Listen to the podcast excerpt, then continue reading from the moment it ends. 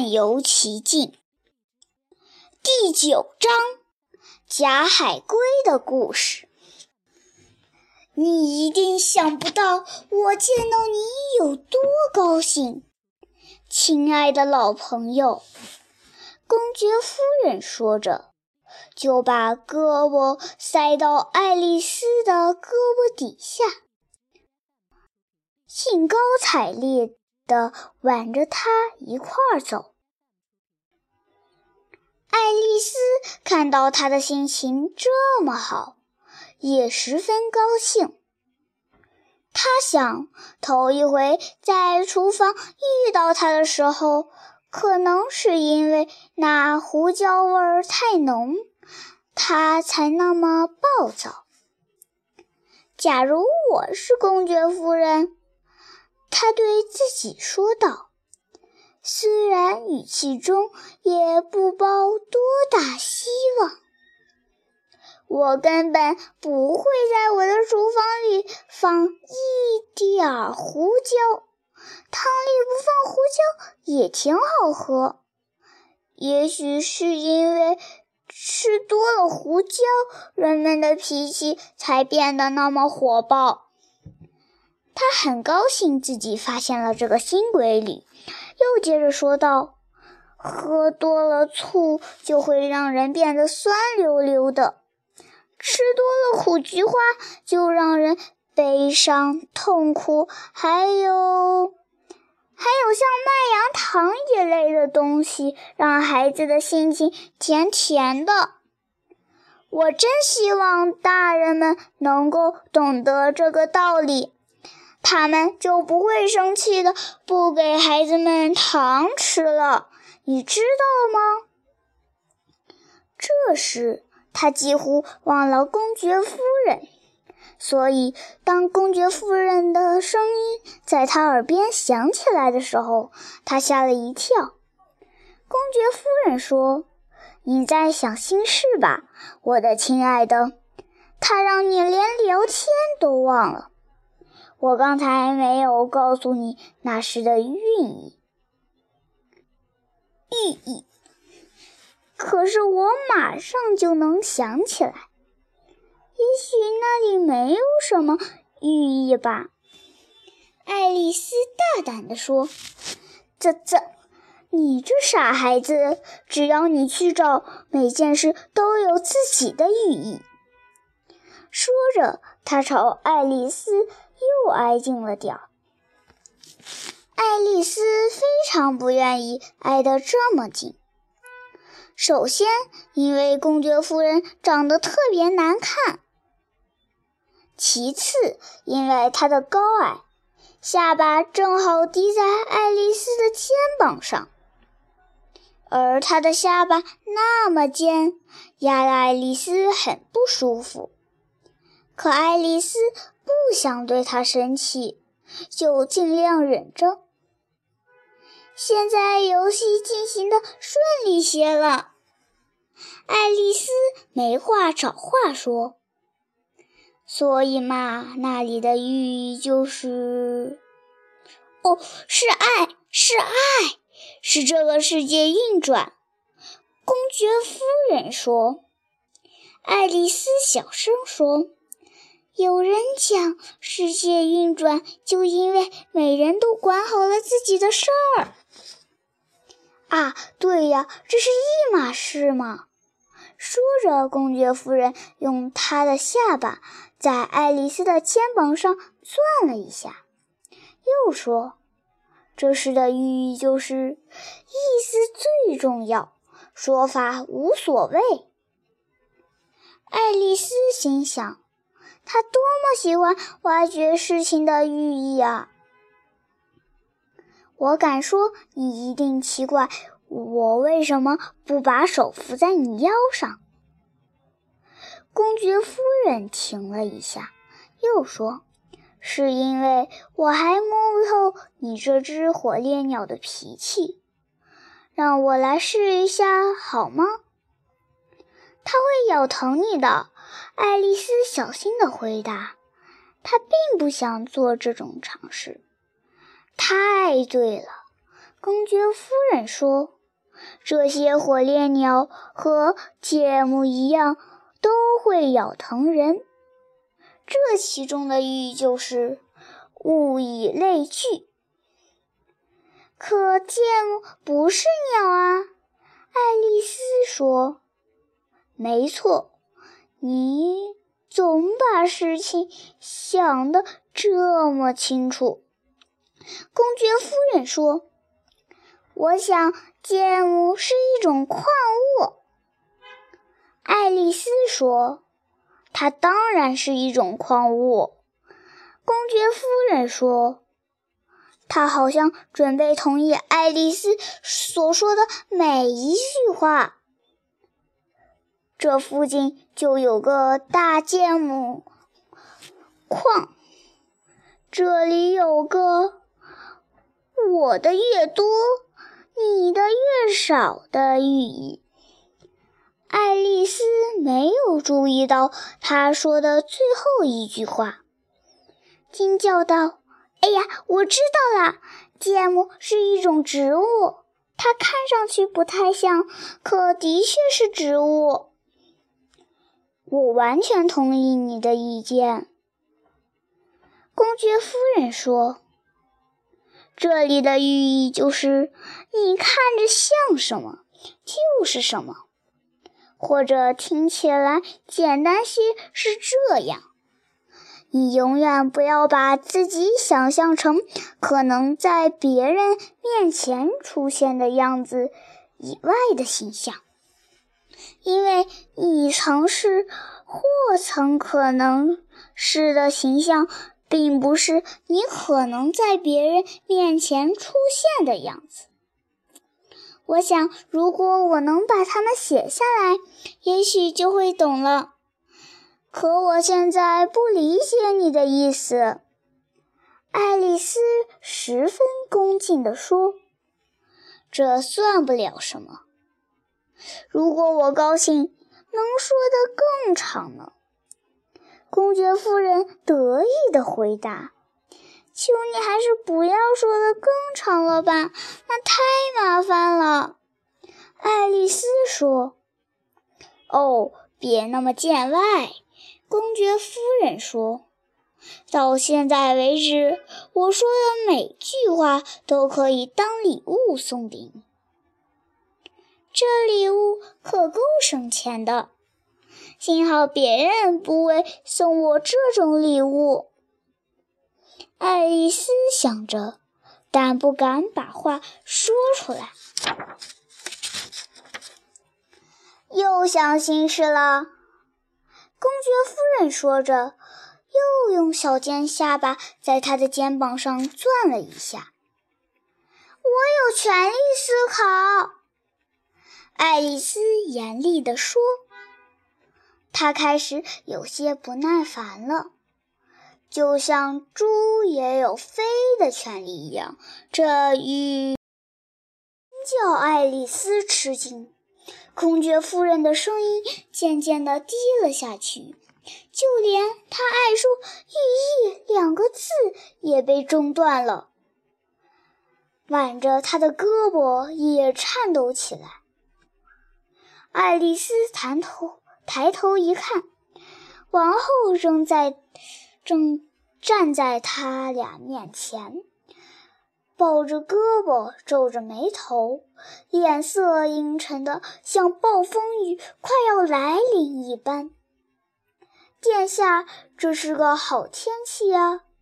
公爵夫人用又小又弱的声音说：“现在，我警告你。”王后一边跺着脚，一边大叫：“要么是你滚，要么是你的头滚，马上就滚，不许耽搁，你自己看着办。”公爵夫人选择了前者，撒腿就跑了。我们继续玩游戏吧。”王后对爱丽丝说。爱丽丝被吓得一句话也说不出，只好跟着他慢慢地走回锤球场上。其余的人都趁王后不在，的时候到树荫底下休息去了。他们一见王后回回来，就立刻跑回到场上来。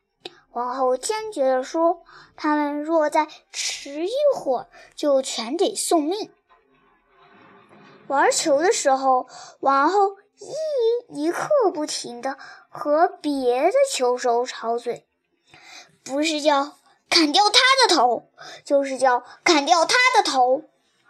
那些被判了死罪的人被士兵扣留起来，那些士兵当然只能做这些，而不能再做球门了。所以半个来钟头就没有球门了。所有玩球的人，除了国王、王后、爱丽丝，都被抓了起来，判了死罪。王后停下来，气喘吁吁地对爱丽丝说：“你看见假海龟了吗？”“没有。”爱丽丝说，“我甚至不知道假海龟是什么东西。”就是做海龟汤用的那种海龟，王后说：“我从来没有见过，也没听说过。”爱丽丝说：“那么来吧，他会把他的故事讲给你听。”当他们离开的时候，爱丽丝听见国王小声对所有人说：“你们全被，你们全部被赦免啦。”好啊，这倒是件好事，爱丽丝想，因为她见到那么多人被王后判了死罪，心里非常难过。他们很快来到一只狮鹰跟前，那只狮鹰正在太阳底下虔诚地打着盹盹儿。如果你不知道诗音是什么东西，就看看插图。快醒来，你这懒鬼！”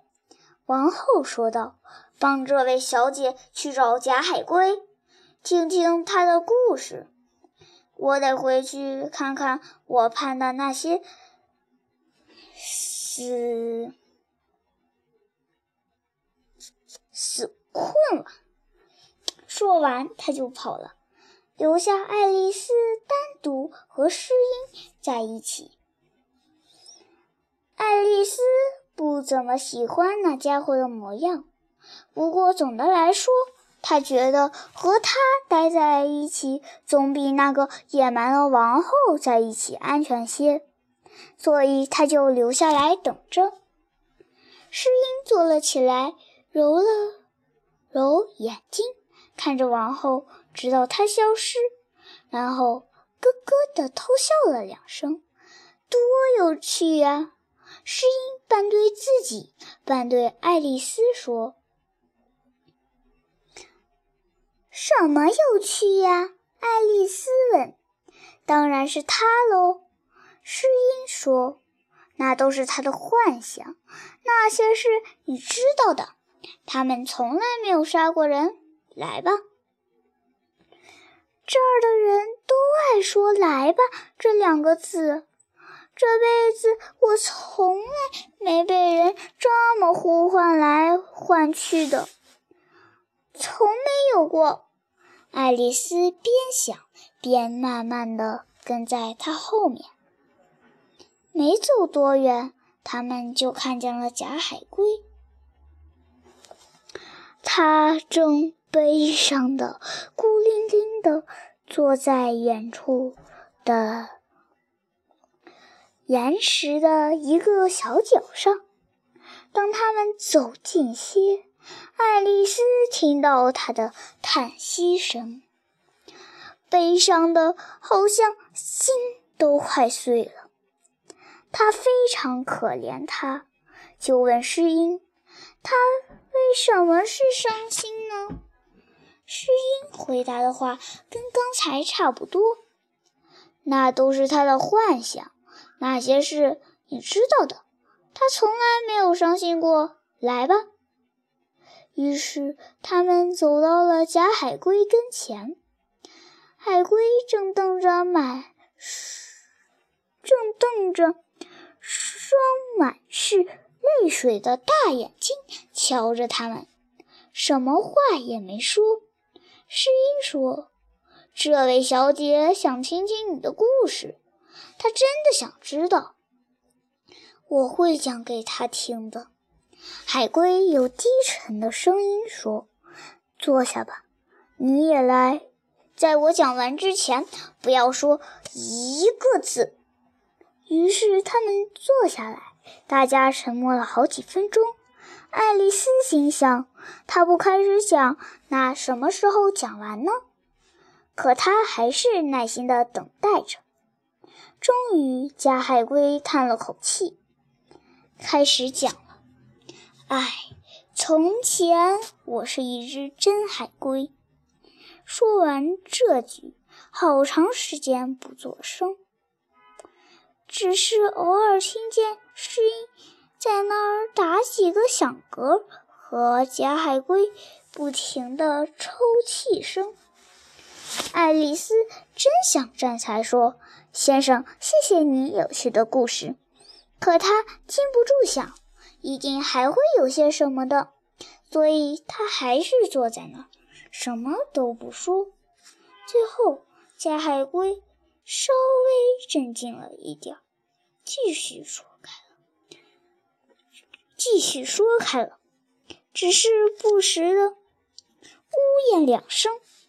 那时我们年纪还小，在海里上学，老师是个老海龟，我们叫它陆龟。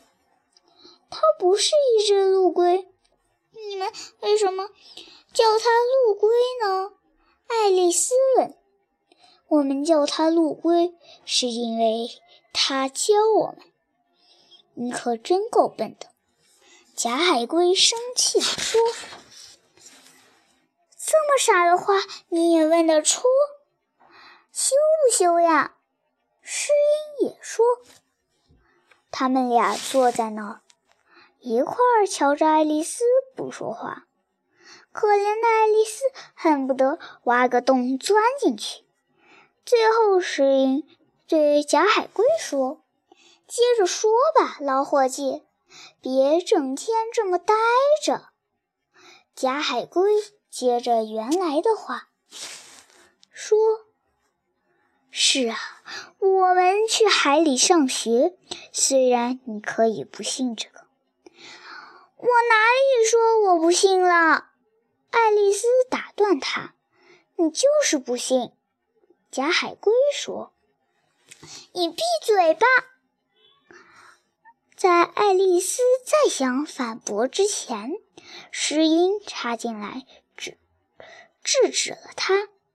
假海龟接着说：“我们受过最好的教育，实际上我们天天去上学。”我上的也是全日制学校，你根本用不着这么得意。”爱丽丝说。“有复课吗？”假海龟着急地问。“有啊，我们学法文和音乐。”爱丽丝说。“洗衣课呢？”假海龟问。“啊，这个你。”那么你那个就不是个真正的好学校。假海龟十分宽慰地说：“在我们学校，课表最后写着法文课、音乐课、洗衣课格外收费。你们住在海底，不用着常洗衣服吧？”爱丽丝说：“我上不了格外收费的课。”假海龟长叹了一声：“我只能上普通课。”“普通课有什么呢？”爱丽丝问。假海龟说：“当然是读数和写字啦。然后是各种算术的课，加数、算术。”丑数、搓数，爱丽丝冒险地问了一句：“我从没听说过丑树是什么呀？”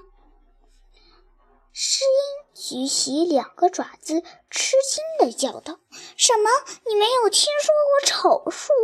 我想你总该听过什么是美术吧？”“听过呀。”爱丽丝迟疑地说：“美术就是让让东西变得好看些呀。”“就是嘛。”如果，那你如果再不懂什么是丑树，就是个傻瓜。”诗音又说。关于这个问题，爱丽丝不想再继续下去，就转向问贾海龟，问道：“你们还学什么课吗？”贾海龟掰着爪子数了数，然后说：“嗯，还有历史，有古代历史和现代历史和历史。”和地理一块上，还有图画。图画老师是个鳗鱼，他一个星期来一回。他教我们素描画、水彩画和油画。那是什么样的？爱丽丝问。可惜我不能做给你看，我的手僵了。诗音用从来没学过，贾海龟说：“没时间呀。”诗音说：“我去上古典文学老师的课了，他是个老螃蟹，真的。我从没上过他的课。”唉，贾海龟叹了口气。他们常说他教的是拉丁文和希腊文。没错，没错，他就是教这些。诗音说着也叹起气来。两个家伙都用爪子蒙起了脸。爱丽丝赶紧换了个话题问：“那你们一天上几个小时课呢？”贾海龟说：“第一天十个小时，第二天九个小时，依次递减。多奇怪的安排啊！”爱丽丝惊叹道。“这就是为什么叫做念书的缘故，因为念着念着，课就输了，少了。”诗音说。这让爱丽丝听起来够新鲜的。她仔细想了半天，才又问：“那么第十一天肯定是休息日了？”“那是当然。”贾海龟说。爱丽丝又急着问：“到了第十二天，你们怎么办呢？”“上课的事已经够多了。”诗音坚决地打断了话题。现在给他讲讲游戏吧。